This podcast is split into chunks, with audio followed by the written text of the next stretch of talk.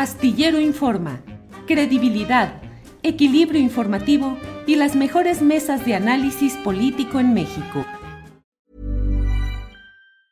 As a person with a very deep voice, I'm hired all the time for advertising campaigns. But a deep voice doesn't sell B2B, and advertising on the wrong platform doesn't sell B2B either. That's why if you're a B2B marketer, you should use LinkedIn ads. LinkedIn has the targeting capabilities to help you reach the world's largest professional audience. That's right, over 70 million decision makers all in one place. All the big wigs, then medium wigs, also small wigs who are on the path to becoming big wigs. Okay, that's enough about wigs. LinkedIn ads allows you to focus on getting your B2B message to the right people. So, does that mean you should use ads on LinkedIn instead of hiring me, the man with the deepest voice in the world? Yes. Yes, it does. Get started today and see why LinkedIn is the place to be to be. We'll even give you a $100 credit on your next campaign. Go to linkedin.com slash results to claim your credit. That's linkedin.com slash results. Terms and conditions apply. Ryan Reynolds here from Mint Mobile. With the price of just about everything going up during inflation, we thought we'd bring our prices down. So to help us, we brought in a reverse auctioneer, which is apparently a thing. Mint Mobile unlimited premium wireless. Ready to get 30, 30, bit to get 30, bit to get 20, 20, 20, bit to get 20, 20, bit to get 15, 15, 15, 15 just 15 bucks a month. So, Give it a try at mintmobile.com slash switch. $45 upfront for three months plus taxes and fees. Promo rate for new customers for limited time. Unlimited more than 40 gigabytes per month. Slows. Full terms at mintmobile.com. Arturo, buenas tardes. Eh, Muy buenas tardes, Julio. ¿Cuál es el menú de hoy? ¿Hay pato? Hoy tenemos pato, pato a la pequinés, se lo, se lo eh, recomendamos mucho. Eh, permite que usted esté en libertad, pero se sienta como, está bajo arresto domiciliario, pero se sienta como en libertad. Es como un paraíso oriental. Se lo recomiendo, don Arturo. Buenas, buenas tardes. eh, Buenas tardes. A Alberto, a Juan. Y pues sí, vamos a darle a, a ese tipo de, de menús que se vaya preparando el Hunan o cómo se llama el restaurante. Sí, Junan, sí, sí, sí. Arturo, ¿qué pasó? Que no hemos estado varias veces ahí dejando propinas de a miles de pesos y todo. bueno, no fuera. se. Juan Becerra Costa, buenas tardes. Buenas tardes, Julio. Un abrazo a Arturo, a Alberto y a todos los que nos están viendo. Y el menú va a estar constituido por dos platillos principales. El primero es dumpling y los tacos de lengua van a sustituir a los tacos de pato que ya están muy gastados. La vez pasada se, se- fue el menú, ahora van a ser de lengua. Vamos a ver ahí dónde, dónde pasa la noche Lozoya, ¿no? Si en su casa, si en el Luna, no, si en prisión. A ver dónde se. Órale, está sabroso el menú, pues gracias, Juan. Alberto Nájar, buenas tardes. Hola, ¿cómo estás, Julio? Buenas tardes, buenas tardes, Arturo, Juan. ¿Cómo les va? Listo todo, gracias, Alberto. Juan, pues vamos entrándole luego, luego este tema del menú, porque ya nos antojaste con esto de los tacos. Eh, ¿A qué tacos son los que más te gustan de la Ciudad de México, Juan? A mí me gustan mucho los tacos de Doña Guille, son la receta original del Villamelón. Se peleó la familia que están ahí en la Plaza de Toros cuando se inauguró. Ellos vienen desde el toreo. Y cuando se inauguró la, la Plaza de Toros México, ahí ponen su puesto y luego rentan un local, que son los famosos tacos del Villamelón. Pero luego se pelean la familia y Doña Guille, que era la que tenía la receta original de los papás y no se la soltaba a las hermanas, ha ido abriendo distintas loncherías generalmente en la zona de la Portales, ahora están en la calle de Bélgica con el eje 7, ahí hay que ir preguntar por los tacos de Doña Guille y son como los tacos del Villamelón, pero bien ricos y no tan picosos. Esos son mis favoritos, Julio. ¿Tú, ¿Los tuyos? Órale. Eh, híjole, no me metas gol, porque ahorita estoy acá en el, en el reino de las tortas ahogadas. Déjame, déjame pensar y ahorita te digo. Arturo, ¿tus tacos favoritos en la Ciudad de México? Pues, pues eh, se ven ustedes muy fresas, ¿eh? No, no han probado los de cola de rata ahí en las inmediaciones del colegio militar, que son los mejores tacos de tripa que hay en la Ciudad de México. Cola de rata, ¿por qué les llaman así? Les llaman así de broma, en realidad son tacos de tripa, ¿no? Pero el lugar se hizo famoso anunciando tacos de cola de rata. Ahí Vaya, en la calle de Carrillo Puerto, muy cerca del antiguo colegio militar. Alberto Nájar, ¿tu preferencia en cuanto a tacos chilangos? Híjole, pues yo me voy a ver mal porque yo sigo pensando que los mejores tacos de la República Mexicana son los de Jalisco. Eso, muy bien. La verdad, y de Guadalajara, ¿no? Como extraño aquellos tacos riquísimos de, al pastor, los de adeveras, ¿eh? los de adeveras, no las imitaciones que hay en Ciudad de México, pero... Oye, pero, pero ¿qué tienes contra los de Asada en Ciudad Juárez o en Hermosillo? No, no, claro, claro, Juárez, sí, caray.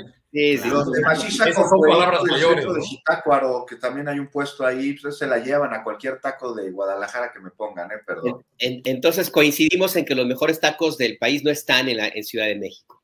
Eso, fíjate, nomás ya le metió un gol Alberto al, al chilangocentrismo. Yo en Guadalajara disfruto mucho unos tacos en un lugar que es una taquería Arandas por eh, eh, Tepeyac, casi con niño obrero.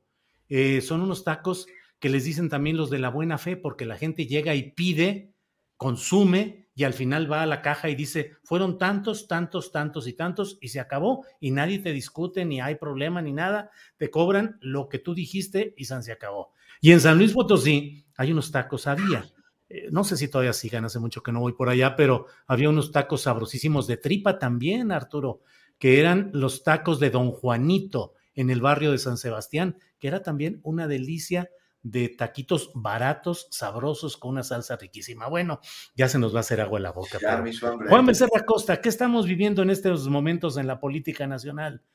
¿Tacos de lengua o tacos de adeveras?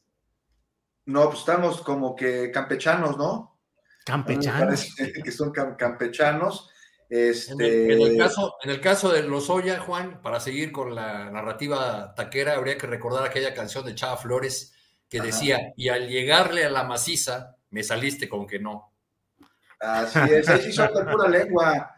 Esos Sí. tacos, no sé, mira, eh, tal vez estamos hablando, pues, tacos de elefante reumático podrían ser, este, porque estamos hablando otra vez aquí, como lo hemos hecho en tantas ocasiones en esta mesa, sobre el tema Lozoya, de- y con ello, pues del elefante reumático, que es la fiscalía. Pues es uno de los casos más emblemáticos de la corrupción reciente en México, ¿no? Lozoya, cuya defensa, como era de esperarse, pues, pues este, pues, tenía contemplado ahí una estrategia y me parece que el- la fiscalía, este, pues tendría que haberlo previsto, ¿no? Ahí estaba el recurso, promovió un amparo para evitar su detención, este, eh, eh, en caso de que hoy abandonara el reclusorio norte, y así el juez este, sexto de distrito, el juez eh, Brieva, el juez sexto de distrito en materia penal de amparo, pues admitió el trámite, la demanda, este, garantía en la que los hoyos lo que busca pues, es la protección contra cualquier orden de detención o privación de la libertad fuera del procedimiento judicial, es decir, por un caso que no sea el de, el de Odebrecht y agronitrogenados. Entonces, pues ya veremos qué sucede esta tarde sobre la medida cautelar de prisión preventiva justificada que se le impuso, ¿no? En, en noviembre. Y no sería descabellado pensar que Lozoya pudiera salir de prisión para continuar su proceso en casa o en el UNAM, porque pues también se desechó el amparo que presentó la UIF, ya quedó ahí enterrado en el que impugnó el cambio de medida cautelar, en este caso de agronitrogenados, y, y mientras todo esto sucede, pues, pues no se sabe de pruebas a los dichos y a los señalamientos de, de Lozoya, Julio, o sea, de eso sí no tenemos absolutamente nada, o sea, no hay otros exfuncionarios detenidos por el caso, nada de peces gordos, como ya hemos hablado aquí, puro charalito seco, y los caminos, ¿qué digo caminos? Las autopistas de la corrupción durante el sexenio pasado llevan todas a Peña, a Videgaray, a instituciones financieras, en fin, o sea, no se trata aquí de una cacería de brujas ni de revanchismo, se trata de llegar a la verdad y no puede haber justicia, este, pues sin verdad. Y ya que tanto se está hablando en este sexenio del perdón, pues este perdón no puede existir sin justicia. Y en el caso de eh, Lozoya, pues yo veo todo, estrategias legales, una fiscalía dormida, opinología ilustrada, en fin, todo menos justicia. Ahí está. Gracias. Eh, Alberto Nájar, Lozoya le vendió tacos de lengua a la Fiscalía General de la República y a los mexicanos, y a fin de cuentas lo que se privilegia son eh, los tacos de pato Pekín, Alberto.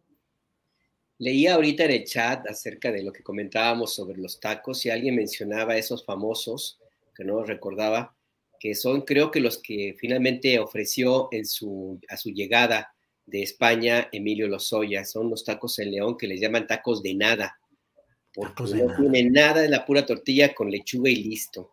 Entonces, pues, es, básicamente yo creo que esos fueron los tacos que ofreció Emilio Lozoya, unos tacos de aire, de nada, hasta el momento no se ha logrado eh, enarbolar ni articular ni una sola de las grandes, grandes promesas que trajo, según esto, en su maleta de España, con acusaciones, señalamientos, aquellos eh, expedientes que según Ricardo Monreal, al que también no le dio tampoco muy bien que digamos, eh, calificó como un tsunami, un terremoto que sacudiría para siempre al sistema político mexicano, pues no, terminó con algunas eh, órdenes de aprehensión, algunas consignaciones de un ex senador, según recuerdo, no sé quién más, no, no, recuerdo quién más, y Emilio Lozoya mismo en prisión, pero también con posibilidades de salir, de salir de la cárcel. hay un tribunal, hace un rato se anunció que un tribunal desechó la petición de amparo que presentó la Unidad de Inteligencia Financiera en contra de la decisión de otro juez que le quitó la prisión preventiva oficiosa a Emilio Lozoya por el caso agronitrogenados. Eh, sigue en prisión por el caso de Brecht, que también ya está en proceso de también de una eventual eh, liberación de su prisión preventiva oficiosa. Entonces, pues sí, ahí la, lo, lo, que Emilio Lozoya eh, parece ser que le funcionó esta estrategia de ofrecer unos tacos bien bonitos, muy bien presentados, pero que no tienen nada, nada dentro de, la tortilla. Y esto, pues por supuesto que fue muy bien recibido y aceptado, y ahí yo creo que también no hay que quitar el dedo del renglón, Julio, es el papel de la Fiscalía General de la República, que dicho sea de paso, pues no sé hasta, hasta qué punto pudo haber tenido o no em, la posibilidad de establecer eh, alguna em, implicación, pues algún señalamiento algo más robusto de lo que hasta ahora se ha visto. Ha tardado muchísimo tiempo la eh, Fiscalía General de la República en, completar un caso sólido. Yo no lo veo, no lo veo hasta, hasta este momento cómo, cómo lo pueda llegar a, plantear y si la unidad de inteligencia financiera pierde definitivamente no, no le consiguen este amparo y, y eventualmente eh, Emilio Lozoya también consigue ser liberado por el caso de Brecht, pues ahí será un, fracaso, un fiasco. Estaríamos recordando aquella historia de los famosos peces gordos que terminó apenas en charalitos con Vicente Fox, Julio. así es, gracias Alberto. Em, Arturo Cano, pues tú iniciaste esta provocación de la gastronomía política, así es que démosle continuidad. Tacos de aire, Lozoya. Em, tacos de Tortuguerz desde la fiscalía y lo que parece que queda en el top, en lo más alto, en el nivel mayor de protección y cuidado, son las tapas españolas con Enrique Peña Nieto, intocado, tranquilo, disfrutando de la vida, y las pizzas Chicago eh, con, no, no son las Chicago, las pizzas o los alimentos eh, de la cocina gringa con Luis Videgaray. ¿Cómo ves todo este revolución? Pues ya en, ya en este caso, Lozoya tenemos eh, sesos, trompa, buche, tripa gorda, corazón, de todo, ¿no? ha, habido una, cantidad de, eh, ingredientes, eh, en este caso que, al que llegamos, primero hay que decirlo así, yo creo, existe la convicción o el consenso de que el de Peña Nieto fue el sexenio más corrupto de los últimos tiempos. Eso lo, eh, lo sabíamos al arrancar este gobierno, eh, creo que es más o menos un consenso. Eh, y, también creímos en el arranque del gobierno que el caso de Lozoya se convertiría en el gran golpe en contra de la corrupción que, que se desató durante el sexenio de Peña Nieto y al parecer nos equivocamos por todos los indicios disponibles. Eh, el caso Lozoya va camino a convertirse en una gran decepción de, este gobierno. Eh, se ha convertido en una comedia de equivocaciones, en, un, eh, en una mala, broma, en un asunto en que se entremezclan arreglos extralegales, trato de seda para el, presunto responsable, una guerra abierta entre dos altos funcionarios, los titulares de la Unidad de Inteligencia Financiera y el de la Fiscalía general. Eh, y, y, en medio de todo este panorama, una y otra vez el presidente de la República vuelve a expresar su confianza, eh, aunque a veces le pida acelerar algunos procesos, su confianza en el fiscal eh, Gertz. Bien. Gracias. Entonces yo creo que, que todos esos nos llevan a, pensar. ¿Sí? Sí, sí, adelante. Se, pasmó tantito adelante. Ah, que todos esos indicios nos llevan a pensar que, que si no hay eh, una corrección del rumbo, podría convertirse este tema en uno de los grandes fracasos de, de esta etapa de, de transformación que le ha tocado encabezar al presidente López Obrador. Gracias, Arturo. Juan Becerra Costa, luego nos echamos aquí el cotorreo como ahorita con los tacos y hacemos eh, juegos de palabras. Los periodistas somos por naturaleza incómodos, latosos o indeseables para la sociedad y para el poder. Te lo pregunto en el marco de la protesta eh, nacional que hubo ayer por el asesinato de Lourdes Maldonado y de Margarito Martínez en eh, Tijuana y de eh, José Luis Arenas Gamboa o Gamboa Arenas en Veracruz. ¿qué, por, qué, ¿Por qué todo esto contra el periodismo, Juan?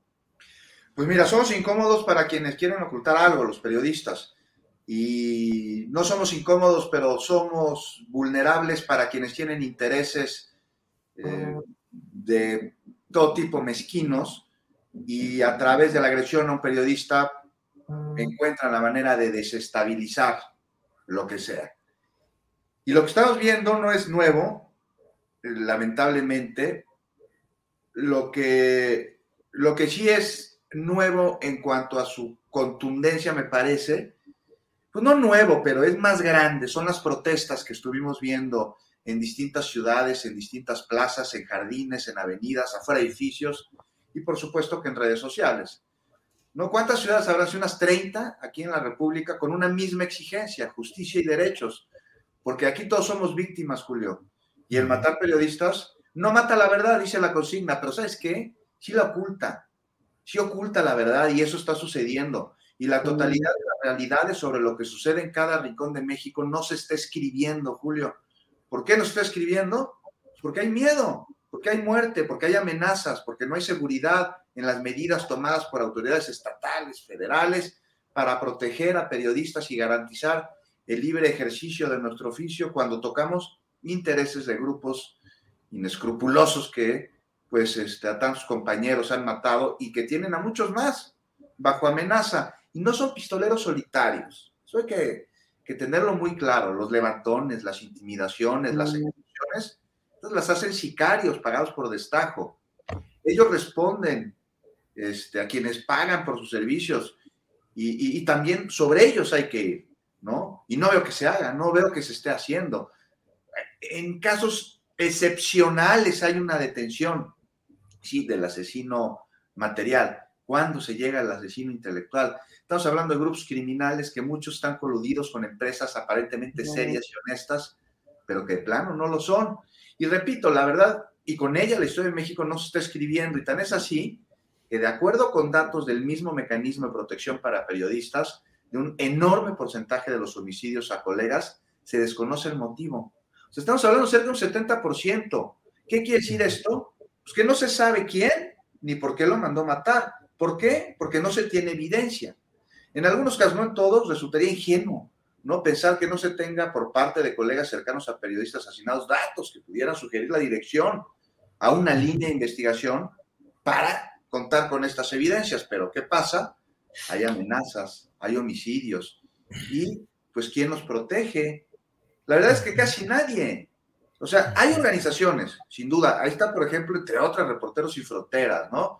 por mencionar una nada más, que hace esfuerzos titánicos para apoyar a periodistas amenazados y dentro de estos esfuerzos gestionan que sean beneficiarios cuando sí se requiere del mecanismo. Una vez que esto sucede, están pendientes de las juntas de gobierno a través de las cuales se deciden las medidas de protección, porque hay que decirlo, parece que les cuesta trabajo soltarlas y hay que estar insistiendo, presionando, rogando incluso que las impongan en un ejercicio que vulnera la dignidad del periodista que está siendo amenazado. Y, y, y, por qué el mecanismo parece esperar a que haya agresiones para tomar medidas eficaces? Y este, pues entonces cuando le entra, ¿no? A menos de que seas Azucena Uresti, porque ahí sí en friega este, te dan las medidas. No, aquí lo que te dan a periodistas amenazados que han sido agredidos físicamente y encañonados, ¿sabes lo que les dan, Julio? Un aparatito Presionas un botón en el aparatito en caso de que este, estés en peligro. Y minutos después responde de una central a alguien que te solicita una serie de datos y, entonces pues le va a hablar una patrulla, ¿no? si es que responde. Para cuando respondieron, Julio, si es que responde, ya te un plomazo. O sea, que quede claro, estar integrado al mecanismo de protección de periodistas no significa necesariamente estar protegido. Pero no, no, era, ese el ¿no era ese el mecanismo que iba a cambiar Alejandro Encinas. Esa fue la, oferta. Ese es el, precisamente el que se está buscando cambiar. Porque un periodista en México tiene más probabilidad de morir haciendo su trabajo que uno que cubre zonas de conflicto bélico en cualquier lugar del mundo. ¿eh?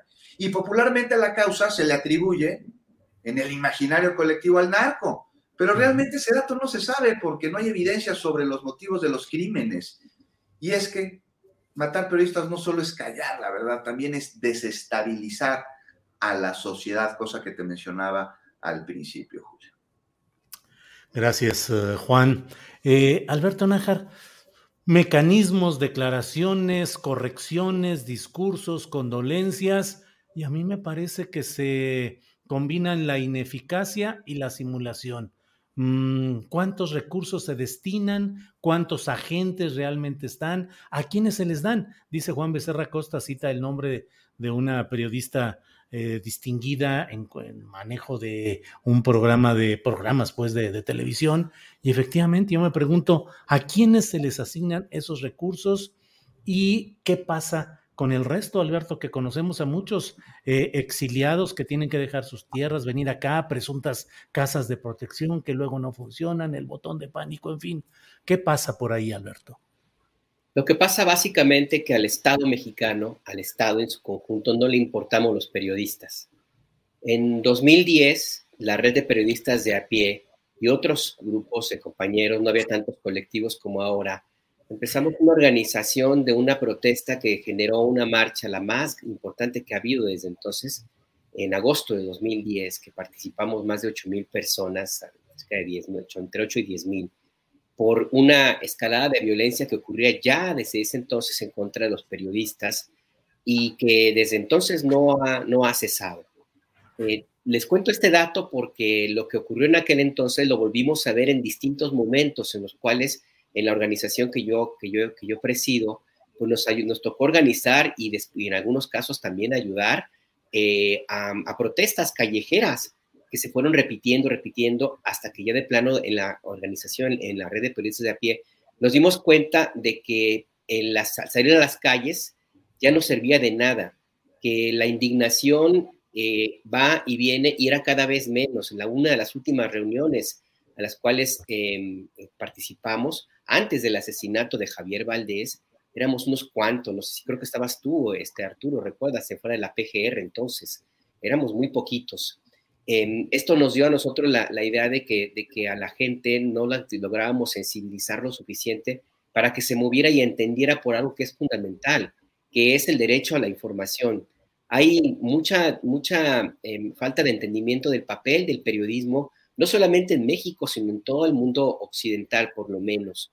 No fue en México donde se decidió que uno de, eh, de las áreas importantes para, para guardar, para garantizar el derecho a la, a la, a la información y a la, y a la libertad de expresión, pues, son los periodistas. Y eso no es nada más de los periodistas, es de la sociedad completa.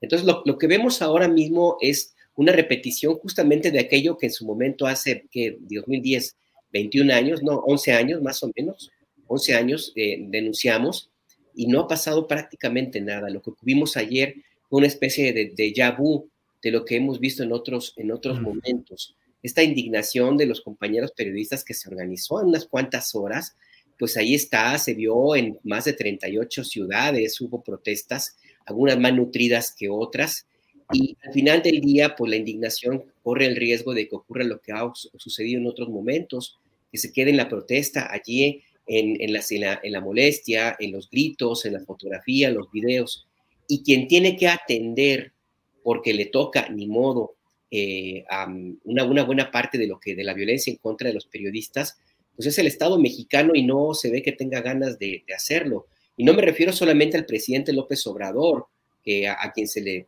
se le carga mucho la, la, eh, mm, falta de, atención hacia, hacia la violencia contra periodistas. No, yo me refiero a, todo el conjunto de los mecanismos estatales, por ejemplo, de protección a periodistas, como en el caso de los compañeros de Tijuana. Ellos estaban bajo la protección de ese mecanismo estatal. Y es el caso también de las organizaciones civiles que mm, en, algunos, en los últimos meses, en los últimos años, hemos visto que tampoco acaban de entender lo que significa esta violencia en contra de los periodistas.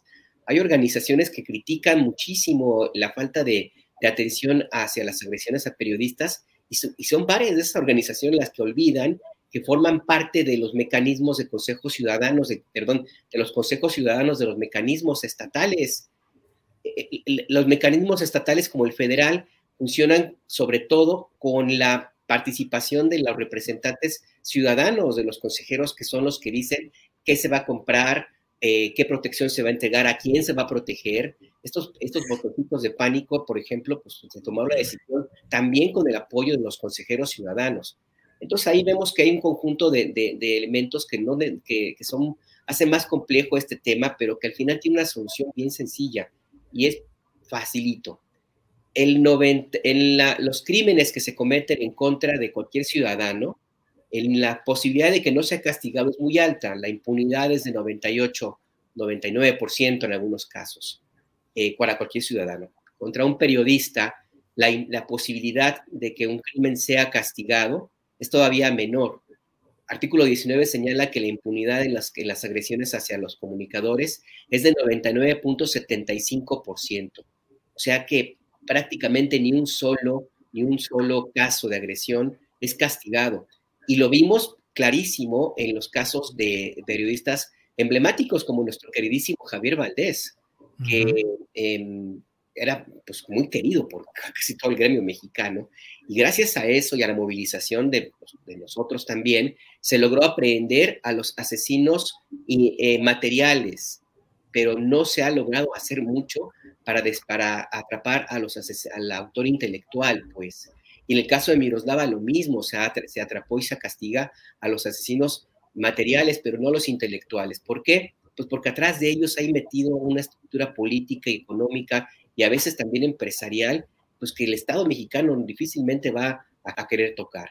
Entonces el punto básico ahí para mí, si no queremos que siga este tipo de violencia hacia los periodistas, es terminar con la impunidad un castigo, un, delito que no se castiga, se repite. Y repito la cifra, el 99.75% de los casos de agresión a periodistas quedan impunes, Julio. Alberto, pues gracias por tu reflexión. Arturo Cano, em, estructuralmente, ¿qué sucede? ¿Por qué el poder deja abandonado al periodismo y por qué el periodismo sigue adelante, seguimos adelante a pesar de esa situación de desamparo. Y te pregunto algo muy puntual. Ayer mismo vi varias empresas periodísticas, digamos, tradicionales, algunas acusadas de practicar una violación permanente a los principios periodísticos, chayoteras, que malpagan a los trabajadores, en fin, censuradoras, y sumadas a la marcha y diciendo nosotros también, y aquí están nuestra gente, y en fin, todo esto. Eh, la élite periodística, sobre todo la asentada en la Ciudad de México, está intocada pues por esta violencia, pero sí muy fuerte en los estados. Sí, bueno, pues eh, basta con que revisemos la lista de colegas asesinados. No tenemos uno solo de la Ciudad de México. Muchos de nosotros hemos estado en zonas de riesgo. En lo particular, yo pues he estado en Tamaulipas, en Juárez, en la Sierra de Sinaloa, en Michoacán durante la guerra de las autodefensas. Pero pues eh, tienes los cuidados de rigor, te rodeas de, de la gente que conoce la zona, que sabe cuidarte y pues te regresas a la Ciudad de México y tan tan. La, gran dificultad eh, y el riesgo mayor es, pues como indican las muertes y las agresiones, para los compañeros que viven en estas regiones, particularmente en aquellas que son más afectadas por la violencia delincuencial. Hay en las investigaciones de los casos muchas pruebas de que eh, existen vínculos entre la autoridad local y las redes criminales, eh, que son los que cometen estos asesinatos, pero pues sí, hablamos de, la tropa que nada tiene que ver con los grandes medios, ni con los dueños, con esa élite de, los conductores o las figuras afamadas de, los medios de comunicación de toda la vida, ¿no? Tan es así que eh, quien comenzó todo este desastre o que lo volvió el infierno que tenemos ahora, Felipe Calderón, organizó por ahí del 2010, si no recuerdo, una reunión con los eh, eh, dueños de los medios en la que básicamente planteaban cosas como, eh, ya no hablemos de violencia para no darles eh, armas a los criminales, ¿no? Era como esconder la mierda debajo de la alfombra, la mierda del gato debajo de la alfombra, algo así. Eh, ayer fue realmente indignante ver un tuit de Felipe Calderón, que, fue quien nos metió en este infierno, haciéndose el solidario con las víctimas y con los periodistas en, en general. Eso es no tener vergüenza. Pero Julio, yo me quería referir a la paradoja, eh, una de las muchas paradojas que, que vivimos en estos tiempos. Es una fortuna y también un infortunio, ahí reside la paradoja, que asuntos, cualquier asunto, denuncias eh, terribles o, no, eh, lleguen a la mañanera. La, eh, digo, el caso de San Miguelito ilustra cómo es una fortuna que a veces algunos temas llegan a la mañanera, porque ahí es donde encuentran una solución que no le habían podido dar en otros niveles de gobierno o en otras dependencias de la misma administración federal. Pero hay otros temas que han llegado a la mañanera eh, y que no encuentran solución, que no encuentran salida. Ahí está el tema de Aldama Chiapas, por ejemplo, o, o muchos otros. O el caso de, la compañera periodista de Lourdes, que ella misma fue a la mañanera a presentar su denuncia. Por eso a mí me resulta decepcionante que en el fraseo que hace el presidente de la República eh, aparezca una suerte de defensa de, Bonilla, una separación del tema del conflicto laboral que ella tenía eh, con eh, las posibles causas de su asesinato.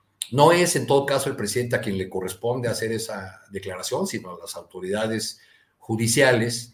Y eh, en, las, en, estos días he visto también con, cierta decepción que a las denuncias, a los reclamos de los periodistas, hay una corriente o una porción del obradorismo que sigue con el, eh, con el consejo de vayan y reclamen en los estados, no, no es un tema que le corresponda al presidente de la República. Ah, qué caray, pues en el caso de Tijuana, pues sucede por casualidad que los tres niveles de gobierno son de Morena. Ya no puede existir ese pretexto de, al menos en ese caso, ¿no? Digo, por, supuesto que la Fiscalía de Guanajuato y el gobierno de Guanajuato tienen mucho que ver con, eh, con que ese estado sea campeón en, homicidios y en, impunidad. Pero, pero digamos, yo quería subrayar esa, esa paradoja de cómo eh, los temas tienen que llegar a la mañanera, lo cual no es necesariamente bueno, porque si llegan a la mañanera quiere decir que otras instituciones del Estado u otros niveles de gobierno no tienen la capacidad o el interés en resolver estos asuntos. Y también implica para el presidente un desgaste permanente, porque es él y no el gobernador o no el secretario de tal o cual dependencia el que tiene que recibir los golpes o pagar los costos de asuntos no resueltos, de injusticias eh, que corresponden al, Poder Judicial, pero que finalmente llegan a la, mañanera y el presidente se atrinchera en su narrativa de eh, la herencia del pasado y de culpar a la, maquinaria de la oposición, pero ya no es suficiente eh, frente a algunos temas que exigen una intervención inmediata porque no pueden esperar a que solucionemos de manera estructural un asunto como la violencia. Todos entendemos que, que la violencia asentada desde hace ya muchos años en, nuestro país de manera eh, profunda, necesita una solución de fondo, necesita que se vaya a las raíces. Pero hay algunos asuntos que tienen, que exigen con urgencia solución, porque si no seguiremos viendo tragedias como los asesinatos de nuestros colegas Lourdes o Martín. Gracias, Arturo. Les pido que me permitan asignarme la palabra para un breve comentario sobre este tema de Bonilla. Me resulta muy preocupante, me resulta muy preocupante la actitud del presidente López Obrador, quien hoy no negó la posibilidad de mantener el ofrecimiento para que Bonilla se incorpore a su gabinete. Hoy le preguntaron a él, y ya después verá la posibilidad de Jaime Bonilla en su gabinete, y el presidente contestó, sí, pero eso es otro asunto. ¿Por qué ahora hablar de eso? Es como el caso del historiador Pedro Salmerón y la explicación se fue por el camino de Pedro Salmerón. Pero la pregunta es esa. Después verá la posibilidad de Jaime Bonilla en su gabinete y él dijo, sí, pero eso es otro asunto. ¿Por qué ahora hablar de eso? Me parece que es muy pertinente que desde ahora, al menos yo lo hago como periodista, fue un error garrafal en Baja California postular a Jaime Bonilla Valdés como candidato de Morena por la relación larga de apoyo económico que él dio al partido en diferentes campañas y por una relación construida de amistad con Andrés Manuel López Obrador en términos incluso de béisbol y de visitas a juegos de grandes ligas en Estados Unidos. Una relación clara y de poner el aparato de medios de comunicación que él tiene eh, Bonilla, tanto en México como en una parte de Estados Unidos, al servicio de una causa política, de acuerdo, pero la llegada, la llegada al poder de Bonilla fue una llegada desastrosa, no solo con aquella pretensión de quedarse mayor tiempo en el poder, sino por todo el desorden y todo lo que generó allá. Y no hay una relación científica, como acaba de decir el nuevo fiscal especial para estos casos de Baja California. No hay una relación científica entre el conflicto laboral y entre lo que sucedió específicamente con Lourdes Maldonado. Pero si hay un testimonio claro del maltrato, el abandono, la repelencia de esos dueños de empresas y más si eres el gobernador del estado respecto a la demanda laboral de quien finalmente llegó como Lourdes Maldonado y al haber ganado después de nueve años una contienda, un litigio laboral, eh, eh, iba a tener el acceso a los libros contables de una de esas empresas donde se presumía que habría defraudación fiscal. No me parece a mí que el presidente de México deba mantener un manto de protección a un personaje que puede merecerle la mayor de las relaciones de amistad y eso honra el ser amigo de cualquiera y mantener la amistad, pero no el que se pretenda ahora incorporarlo nuevamente al servicio público federal. Dicho lo anterior, Hasta ahí llego. Tired of ads barging into your favorite news podcasts? Good news. Ad-free listening is available on Amazon Music for all the music plus top podcasts included with your Prime membership. Stay up to date on everything newsworthy by downloading the Amazon Music app for free or go to amazon.com slash news ad free. That's amazon.com slash news ad free to catch up on the latest episodes without the ads. ¿Te preocupas por tu familia? Entonces, ¿por qué darles solo huevos ordinarios cuando pueden disfrutar de lo mejor? Eggland's Best, los únicos huevos con ese delicioso sabor fresco de granja, además de la mejor nutrición, como 6 veces más vitamina D, 10 veces más vitamina E y 25% menos de grasa saturada que los huevos regulares, además de muchos otros nutrientes importantes. Así que, dales los mejores huevos. Eggland's Best, mejor sabor, mejor nutrición, mejores huevos. pero bueno, a veces me dan ganas también aquí eh, de, tomar la palabra y no solo para hablar de tacos o de, o de pato. Perdón, Arturo. Perdón, Arturo.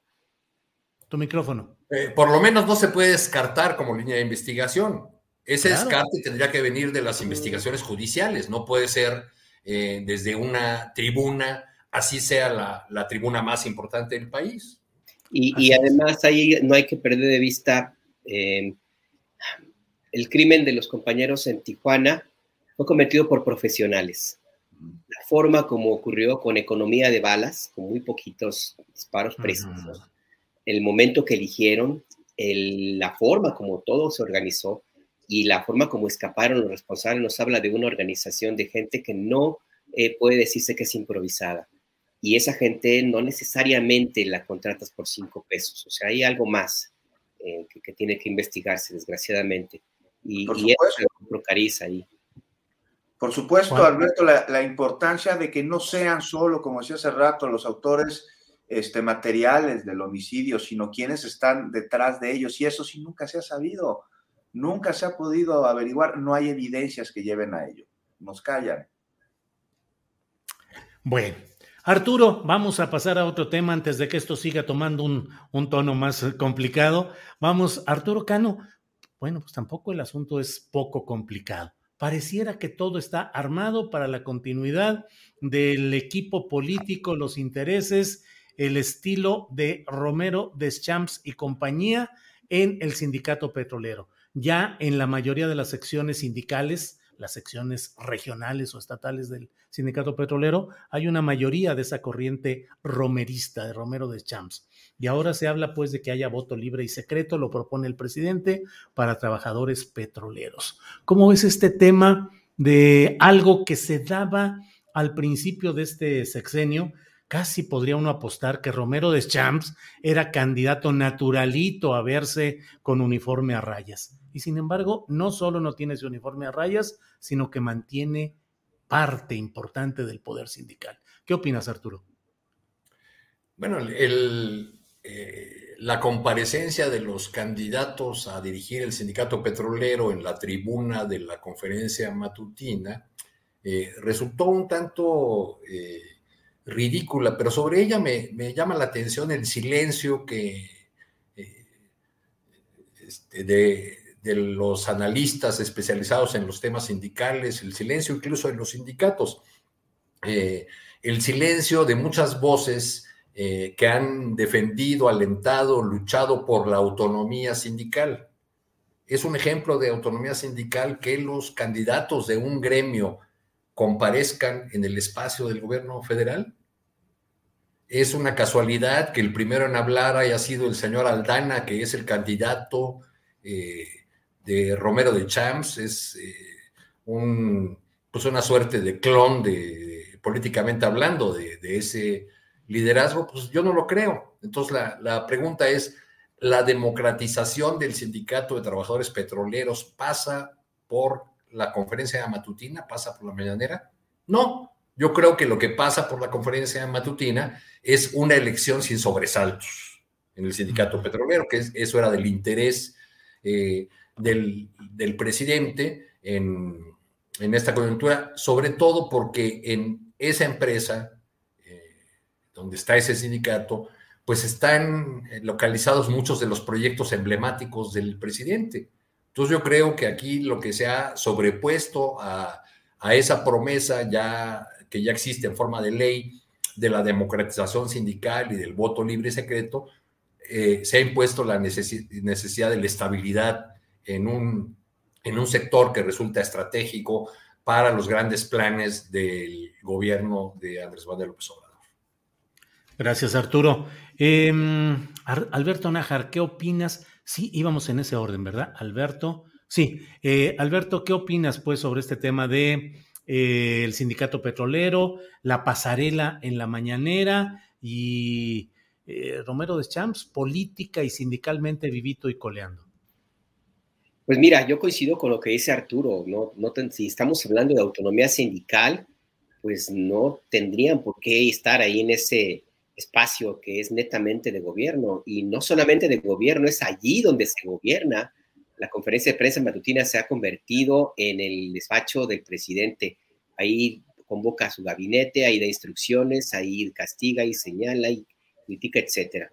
Entonces, pues sí me parece un poco extraño que hayan invitado a los candidatos a, ese espacio que es netamente del presidente, lo cual coincido también, eh, pues muestra el interés que tiene López Obrador en que en Pemex no se muevan las aguas o no se mueva el crudo, no se muevan los, los eh, hidrocarburos demasiado y que todo transcurra con tranquilidad. Más allá de eso, yo tengo, híjole, tendría que hacer una revisión muy a fondo de los candidatos, pero lo que he escuchado hasta ahora, pues a mí también me hace pensar eh, o incurrir en el sospechosismo, porque de lo que he escuchado de estos candidatos y candidatas, pues no encuentro así como que algo coherente, eh, no encuentro alguna propuesta realmente de interés para el sindicato petrolero, ya hubo alguno que incluso juró con la Biblia y que se comprometió con el apoyo de la Biblia, pues a llevar bien adelante en los destinos del sindicato, hubo otro por ahí que, estaba planteando al sindicato petrolero como una especie de espacio de la, para resolver los problemas de la humanidad. Hoy en la mañana eh, hubo alguna, la, segunda, la que, la que siguió a, a, Aldana, que por cierto también pobre, pues apenas podía pararse, eh, esa sí un poquito más coherente, pero tampoco hubo una propuesta así que digamos que pueda ser útil para mm, terminar con ese problema gravísimo que es la corrupción en el sindicato. O sea, los candidatos yo los encuentro como desubicados. Eso me, eso me parece a mí, Alberto, perdona que te interrumpa, un tanto normal. ¿Cómo va, va, a haber cuadros preparados, cuadros con capacidades, con liderazgo, en un sindicato que ha sido controlado de manera gangsteril durante décadas. Hombre, en un sindicato donde toda disidencia ha sido aplastada a sangre y fuego, literalmente. Recuerda a los disidentes históricos petroleros, los entrevistábamos en la jornada de Maciosare. Tenían mucha coherencia, mucha congruencia y también, bueno, congruencia, quién sabe, pero coherencia sí, y sabían de lo que estaban hablando casi con datos y pelos y, eh, y señales del sindicato petrolero. Esos viejos opostores a la quina ya se murieron todos, digo, ya la edad, ya era otra generación, ¿no? No, sí, pero es que a lo que me refiero es esto, pues sí era otra generación, pero pues dejaron eh, herederos y yo me, cuesta mucho trabajo creer que no haya habido entonces, desde entonces una cimiento, una semilla de organización sindical de esa naturaleza. Yo, yo, sí, yo sí veo que en, en, esos candidatos, y, por eso digo que yo me, me inscribo mucho en el, en el sospechosismo, pues veo como que más bien una especie como de comparsa en algunos casos, según lo escuché, como que se han prestado como para quedar esta, esta, esta idea de que se va a realizar un proceso democrático, que al final del día, pues hay muchas posibilidades de que, de que la corriente de Romero de Shams, pues vuelva a ganar, hombre, pues por toda la estructura económica que tienen, por todo el apoyo que tienen también de funcionarios de petróleos mexicanos, porque ellos sí garantizarían al menos así lo entiendo yo, tranquilidad en la sucesión, pero también por un elemento básico que tiene que ver con la propia mentalidad y la, forma de entender el trabajo dentro de Pemex. Yo he conocido a algunos eh, compañeros, pues gente que trabaja en Pemex, y ellos hablan con un profundo respeto de don Joaquín y de don Carlos. O sea, están cómodos, ellos sienten que han sido muy beneficiados y para ellos lo importante es simple y sencillamente que se mantenga el status quo y no van a arriesgarse a perderlo por alguna aventura de una democratización de un organismo que les es pues muy ajeno y que al contrario en algunos casos les ha, les ha dado pingües ganancias, ¿no? Entonces ahí creo que habrá que revisar un poquito más ahí como, como, como bisturí de qué estamos hablando con esta pasarela ahora mismo en Palacio Nacional. Gracias, Alberto. Juan Becerra Costa, me parece que hay dos temas eh, que podemos abordar.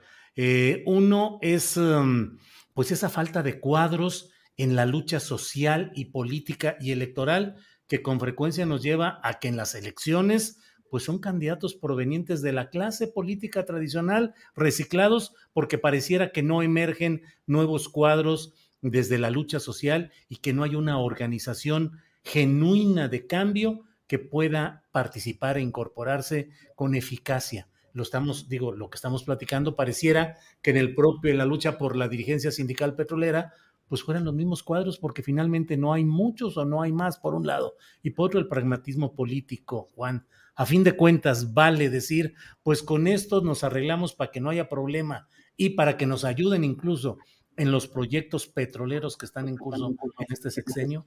¿Cómo ves, Juan? Pues veo que hay un intento por democratizar al sindicato, pero la realidad es que no sé si las condiciones están pues, ahí puestas para hacerlas, si, si, si, si, es algo que se pudiese lograr, parece incluso algo casi utópico, este, y, en, algo que para darse la responsabilidad tendría que recaer eh, no en los líderes que, que, se aferran incluso a una supuesta nueva disidencia, sino también a los trabajadores y, a, acabar con los sindicatos charros, pues es una de las promesas de campaña del presidente. Y sí me parece que este proceso interno del sindicato de trabajadores petroleros va a abonar a ello, sin duda alguna. Hay quienes dicen que el voto electrónico no garantiza la transparencia. Y bueno, a mí me parece que en este sentido sí se equivocan. O no sé qué quieren decir, porque o no, que, o no sé qué quieren reconocer. Sería muy complicado manipular los votos a través de una plataforma. Los votos quedan registrados en un servidor, también en una nube, a través de un programa que los hace pues inalterables y que ha pasado por estrictas pruebas de seguridad. Ahora, hay que analizar también, y no por ello considero que, que sea mala idea, el voto por teléfono. Nada más aquí no perder de vista que, pues, híjoles, pues, está la artimaña, hay que reconocerlo, de que se pide una captura de pantalla, o sea, no es algo complicado a cambio de dar o de retirar algo, ¿no? Para este voto libre y secreto.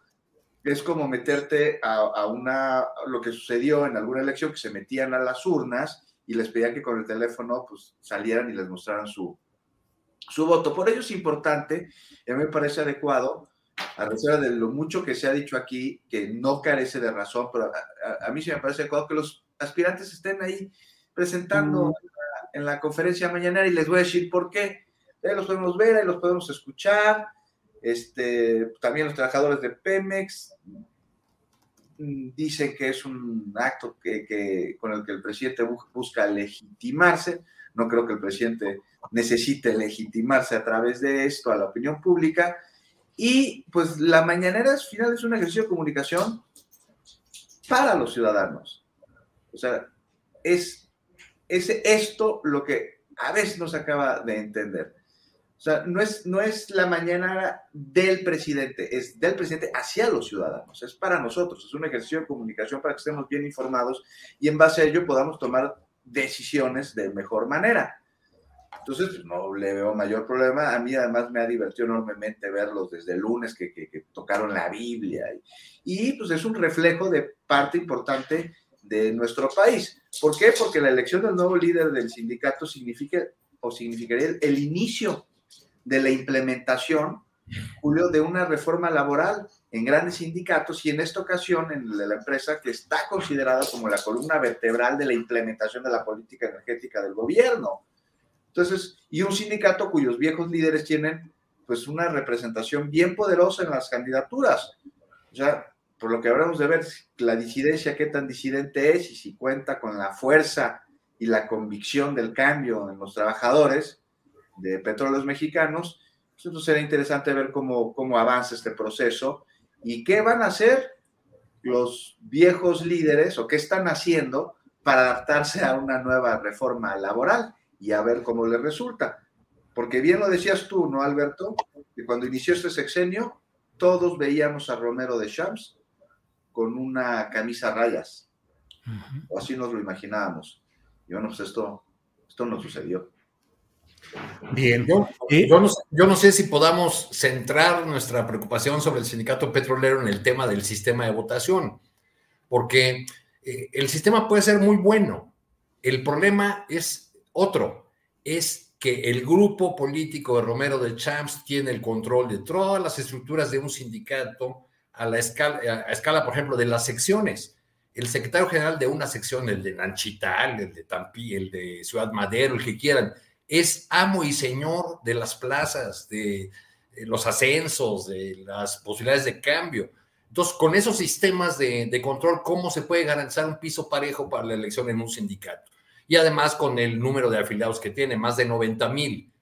Si vean nada más las broncas que está teniendo la autoridad laboral para organizar la elección en un solo sindicato que está en una sola planta, en Silao, Guanajuato, la de General Motors.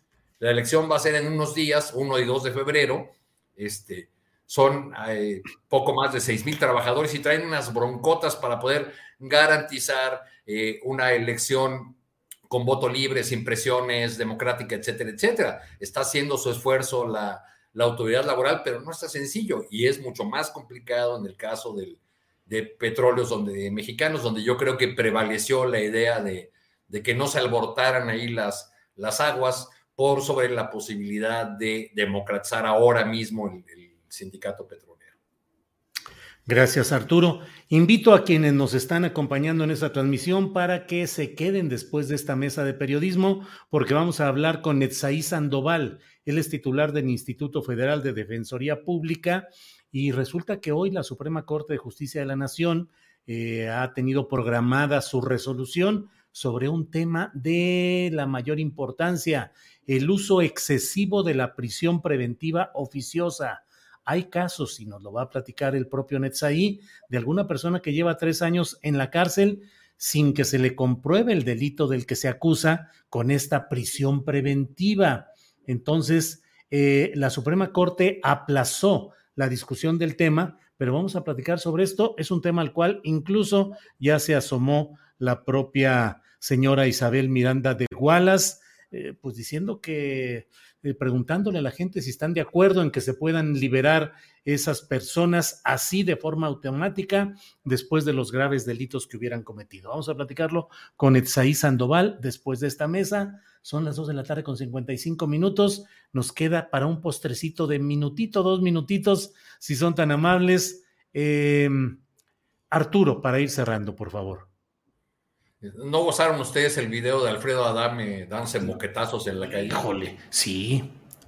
Qué que son los montachoques. Estás muerto por dentro. ¿Eh? Si no lo viste tres veces, algo malo te está pasando por dentro. Sí, sí, sí. ¿Qué pasó ahí? ¿Cuál fue la, qué, cuáles son esos grupos de los montachoques, Arturo? Pues eh, a, a, saber que haya sido ese episodio, pero ver a ese señor este, dándose moquetazos porque le devolvieran su teléfono, me recordó que fue candidato recientemente, el, año pasado, en la elección, fue candidato del partido El anterior también, El anterior también, ¿por quién fue? También, alcalde de Tlalpan era candidato. Ah, ya. Y repitió la, en el 21, ¿no? Como a diputado. También. Primero alcalde y luego diputado.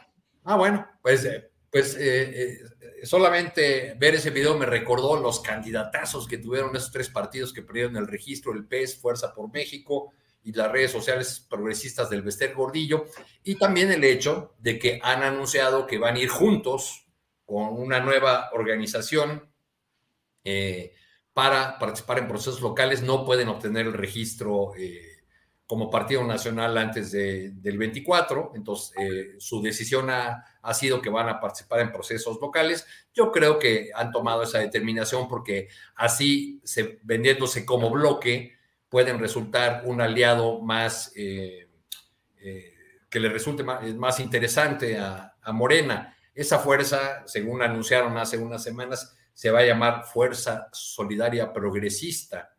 y bueno, tendrá unos candidatos de la calidad eh, moral y del talante de este personaje que acabamos de mencionar, de este, pues, es un conductor, ¿no? De televisión o algo así.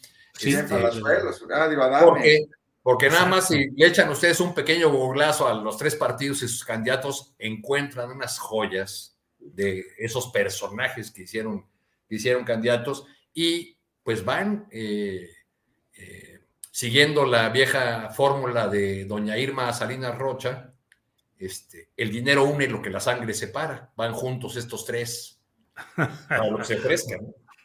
Bien, Arturo, gracias. Juan Becerra Costa, en minutito de postre, por favor. A ver, rápidamente, ayer se dio a conocer sobre un asunto que me parece muy importante. Los programas este, con los que se becaban los estudiantes de aquí de la Ciudad de México y se apoya a escuelas este, en cosas de infraestructura, de inmobiliario, van a buscar dejar de ser programas para convertirse en leyes y así en derechos. Y entonces, pues retomar un poco lo que han dicho sobre las becas a los chavitos, que estamos hablando de niñas y niños de educación básica, pues hay quienes dicen que no se merecen estas becas, o por lo menos no todos, este, nada más los que tengan excelencia académica. Nivel básico, bueno, pues ¿qué tienen en la cabeza estos cuates, no? Que no ven que en este nivel, pues se crean las condiciones propicias para educar a, y todos, o sea, sin distinción necesitan de las condiciones para avanzar. Pero bueno, ahí está la meritocracia que una ola de progres bonandita tienen y que además que fueron becados, este, bueno, pues padecen y manifiestan a través de la aplicación de la teoría eh, este, la cubeta de los cangrejos. Pero en fin, como sea, me parece que es destacable porque esta iniciativa va a ser enviada al Congreso local, al de la Ciudad de México, y cierra las bocas que cantan o que cantaban que estas becas son programas clientelares, porque se convierten en leyes, por lo tanto en derechos consagrados que no les, no les van a, pertenecer a nadie más que a los ciudadanos. Van a trascender eh, sexenios y van a trascender partidos. Muy bien, gracias Juan Becerra Costa. Alberto Nájar, por favor, en esta parte final lo que desees agregar. Pues mira, dos temas rapidísimo. Uno, me llama la atención esta posición del presidente López Obrador con respecto a la posibilidad de que Pedro Salmerón San Ginés sea, sea propuesto y aceptado por el gobierno de Panamá como embajador de México en ese país. El presidente insiste en esta posición que me parece que tiene razón alguna, en algún aspecto, pero en otro creo que tendría que revisarlo con cuidado. Y lo digo porque está causando mucha polémica y ya abrió un flanco que francamente, igual y va a acabar como otros, pero bueno, que ahí está y que, y que solamente exhibe de pronto también, también a los opositores. La, canciller de Panamá dijo que había enviado una carta para expresar a la Cancillería mexicana su eh, opinión sobre la propuesta que se haría sobre Pedro Salmerón como embajador de México. Fue todo lo que dijo. Bueno, en redes sociales ya estuvo desde ayer, la, eh, se repitió por una y otra y otra y otra vez, ya afirmando de que Panamá había rechazado a Pedro Salmerón y también había rechazado a el ex al ex gobernador de Sinaloa, el gobierno de España. O sea, ya se prestó a una manipulación enorme.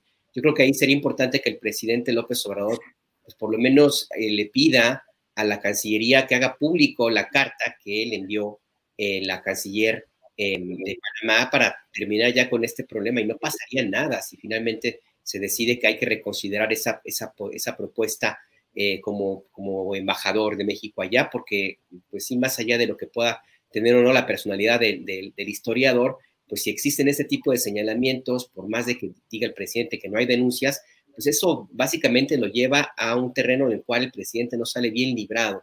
No creo que le, que, le sirva mucho el, el, que se contamine una cuestión diplomática con este aspecto de la violencia feminicida en México. Y el último tema, rapidísimo, si me lo permites, revisaba las cifras de eh, la, el Homeland Security. Pues resulta que el año pasado, en el, ya en la era Biden, Estados Unidos ha expulsado a poco más de 2.400.000 personas de su país. En el periodo de Obama, a que se, al que se le llamó el deportador en jefe, en los cuatro años de Obama se deportaron 2.800.000 personas. Biden en un año ha deportado 2.400.000. O sea que ojo con eso, no, no hay que perderlo de vista porque son personas que fueron, entraron por tierra y todas, casi todas fueron enviadas a México. Eso me, me, parece que no, no hay que perder de vista ese punto ahí, eh, Julio. Bien, Alberto, gracias. Pues gracias a los tres por esta oportunidad de platicar en este miércoles 26 de enero. Arturo, muchas gracias y buenas tardes. Buenas tardes, Julio. Haremos honor a esta mesa saliendo por unos de machitos al mercado Hidalgo. Buenas tardes a todos. Gracias. Juan Becerra Costa, gracias, buenas tardes y buen provecho. Buen provecho, Julio, Arturo, Alberto. Felicidades por el año que acaba de cumplir Momentum. Muchas felicidades, un espacio que ya es imprescindible. Así es. Como dice nuestro país. Así es. Alberto, igualmente, felicitaciones al gran equipo que han hecho, pie de página, eh, Rompeviento TV, eh, felicitaciones en particular a ti y a Ernesto Ledesma en quienes eh, depositamos la felicitación para todo el equipo técnico y periodístico. Gracias, Alberto. Muchas gracias, muchas gracias, muy, muy honrados. Y ya saben, ahí está, ahí está su casa, las puertas abiertas. Y pues sí, me preguntaba en el chat justamente que yo presumo mucho unos tacos, justo en Momentum.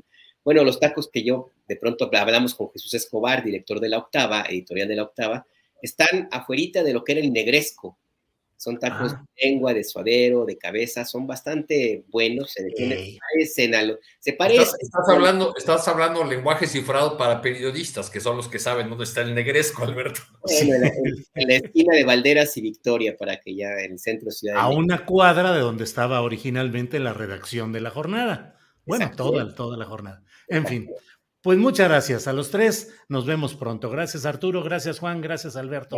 Hasta luego. Tired of ads barging into your favorite news podcasts? Good news. Ad-free listening is available on Amazon Music. For all the music plus top podcasts included with your Prime membership. Stay up to date on everything newsworthy by downloading the Amazon Music app for free or go to amazon.com slash news ad free. That's amazon.com slash news ad free to catch up on the latest episodes without the ads. ¿No te encantaría tener 100 dólares extra en tu bolsillo? Haz que un experto bilingüe de TurboTax declare tus impuestos para el 31 de marzo y obtén 100 dólares de vuelta al instante. Porque no importa cuáles hayan sido tus logros del año pasado, TurboTax hace que cuenten. Obtén 100 dólares de vuelta y tus impuestos con 100% de precisión. Solo con Intuit TurboTax. Debes declarar para el 31 de marzo. Crédito solo aplicable al costo de la presentación federal con TurboTax Full Service. Oferta sujeta a cambios o cancelación en cualquier momento. Para que te enteres del próximo noticiero, suscríbete y dale follow en Apple, Spotify, Amazon Music, Google o donde sea que escuches podcast. Te invitamos a visitar nuestra página julioastillero.com.